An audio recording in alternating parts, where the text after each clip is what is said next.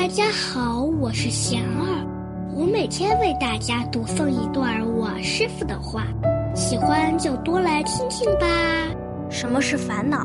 我师傅说，分别言之，贪、嗔、痴、慢、疑、恶见是人的六个根本烦恼。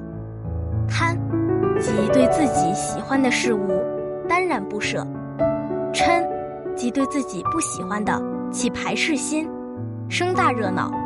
平常说的发脾气。痴，指心性暗昧，迷于事理。